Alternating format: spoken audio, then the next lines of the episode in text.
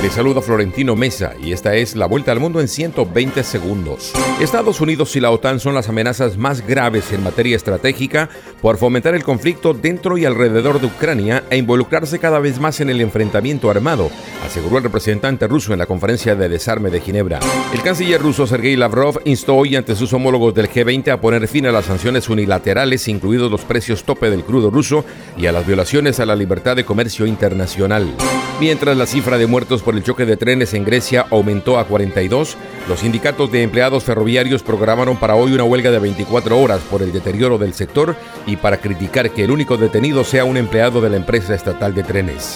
Estados Unidos anunció que tratará los ataques de ransomware, esos programas malignos que toman el control de un sistema y piden un rescate para devolvérselo a su dueño, como amenazas a la seguridad nacional en vez de delitos comunes.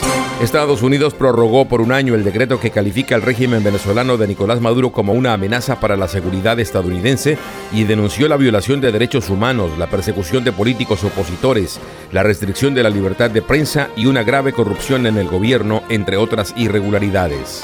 El diario oficial de la Federación Mexicana publicó la Ley de Protección del Espacio Aéreo, que establece que la Secretaría de Defensa Nacional, Sedena, vigilará y protegerá los aires del país, lo que generó críticas al gobierno de Andrés Manuel López Obrador por una mayor militarización.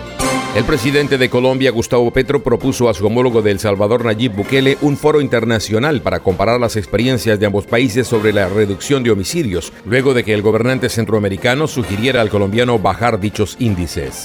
La Fiscalía de Perú considera que el expresidente Pedro Castillo puede ser condenado a más de 31 años de cárcel por delitos de corrupción durante su gobierno, por lo que solicitó que se le impongan 36 meses de prisión preventiva. Esta fue la vuelta al mundo en 120 segundos. La Tienda Express.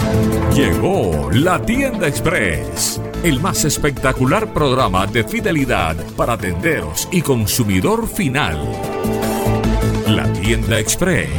Módulo de mercadeo y radio promocional que se comunica con los tenderos a través de la radio. La Tienda Express. Mayores informes en el 315-545-3545. La Tienda Express.